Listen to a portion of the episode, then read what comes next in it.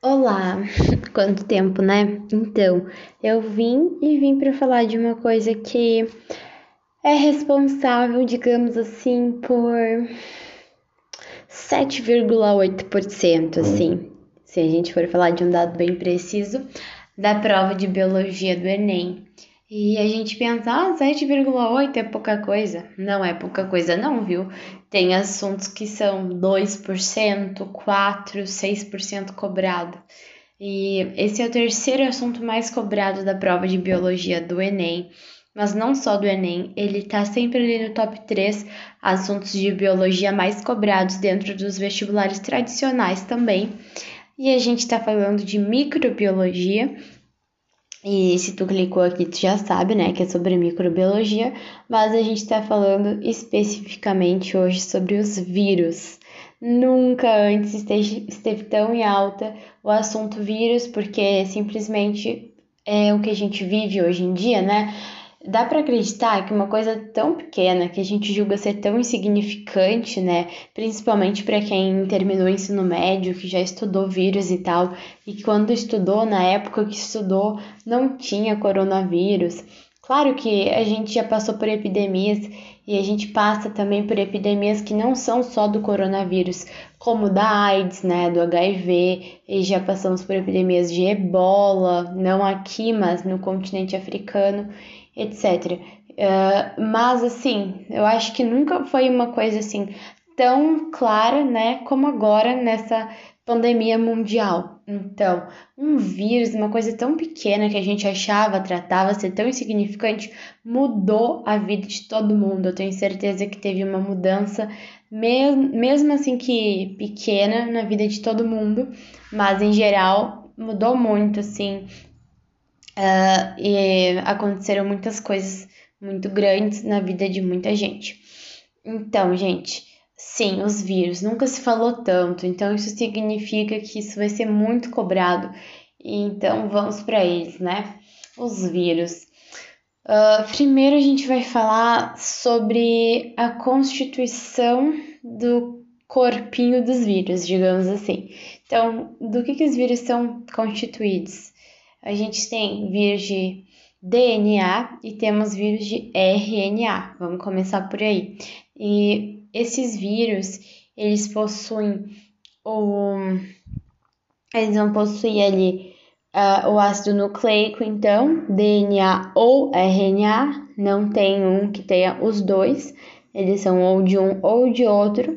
Daí eles vão ter um capsídeo ali que é semelhante a uma um, é semelhante ali a uma camada protetora da célula, é semelhante a, a uma parede celular, digamos assim, ou uma membrana plasmática, mas é um capsídeo ali que vai envolver o ácido nucleico. E alguns possuem um envelope que ele vai funcionar como uma membrana plasmática. Os que possuem esse envelope, eles herdaram justamente de células humanas, células animais que eles infectaram e conseguiram herdar aí da célula hospedeira esse envelope. Então, constituição dos vírus, uh, vamos imaginar assim, um círculo e daí no interior desse círculo fica o material genético, que pode ser tanto RNA quanto DNA, Vamos imaginar um capsídeo que vai ser ali a cobertura, o que vai dar, o que vai estar cobrindo ali, o que vai estar envolvendo esse material genético, e daí alguns vão apresentar então essa outra membrana que eles herdaram, que é esse envelope aí que está envolvendo este capsídeo. Então, basicamente é assim que é um vírus.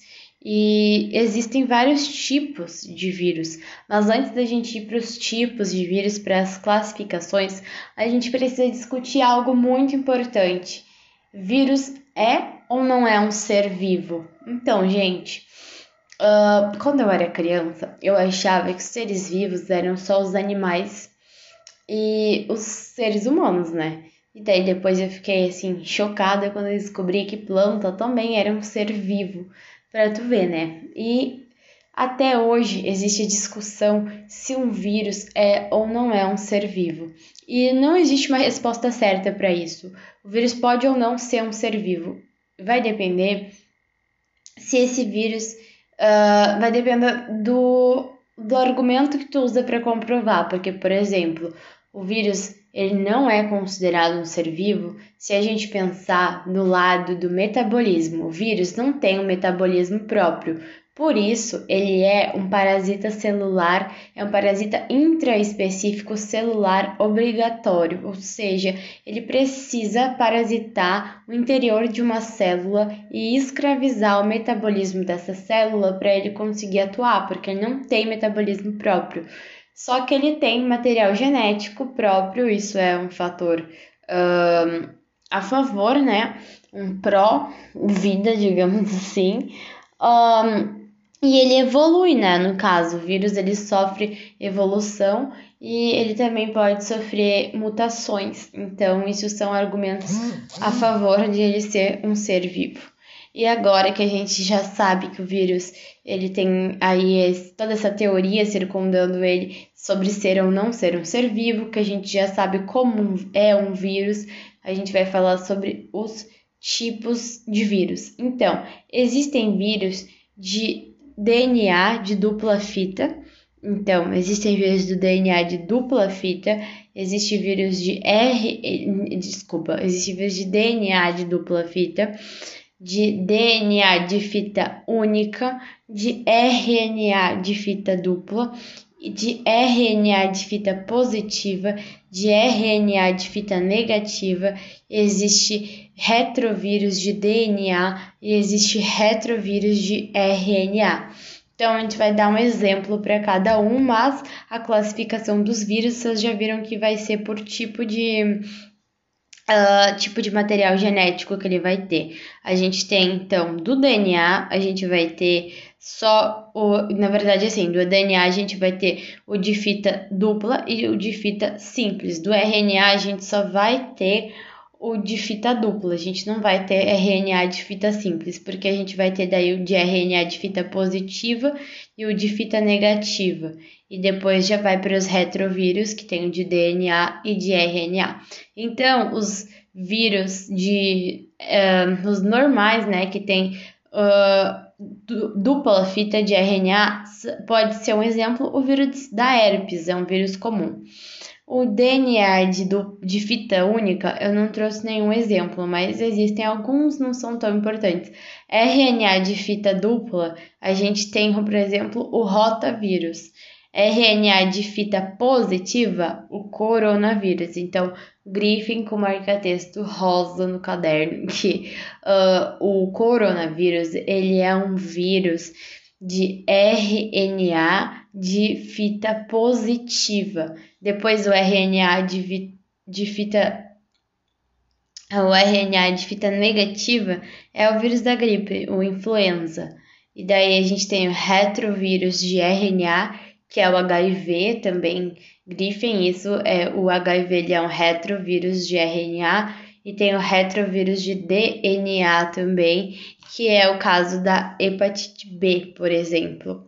Então, a gente tem todos esses tipos de vírus e a gente também tem que ver como é que acontece, então, dentro do, da célula hospedeira, os tipos de replicação do vírus. Pode acontecer a fixação. Uh, então, como é que é a fixação? o vírus ele vai chegar e ele vai procurar a membrana plasmática da célula e ele vai procurar algum receptor proteico especializado, né? No caso do coronavírus, por exemplo, é, ele vai procurar ali a proteína específica para ele encaixar e ele entrar na célula. E o vírus dentro da célula, ele age de duas formas. Tem o ciclo lítico e o ciclo lisogênico. Então, a gente guarda que o ciclo lítico é o menor, é o ciclo básico que sempre acontece. Então, provoca sintomas e faz o vírus explodir a célula. E o ciclo lisogênico, a célula fica dividido, dividindo o material genético do vírus até ele entrar no próximo ciclo.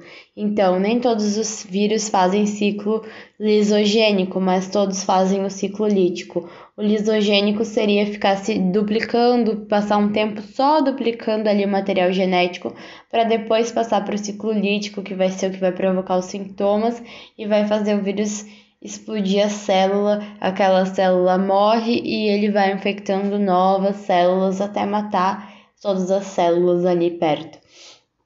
Então, além dos vírus, a gente tem os prions e a gente tem os viroides, que são também tipos de vírus.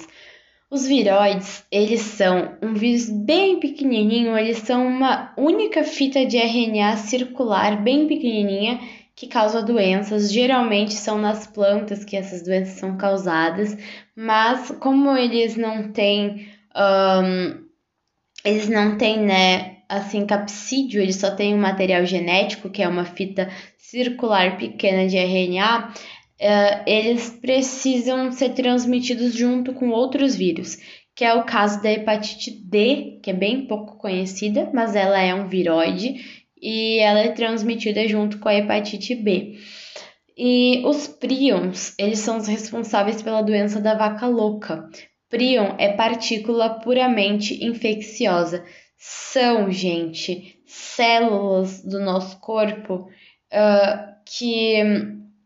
Ah, desculpa, gente. Prion não é partícula puramente infecciosa, é partícula infecciosa puramente proteica, ou seja, são células, são proteínas essas proteínas, elas geralmente vão ser as proteínas dos neurônios, elas vão estar alojadas nos nossos neurônios e vai sofrer uma mutação espontânea essa proteína nos neurônios, então ela vai mudar a configuração, a forma dela.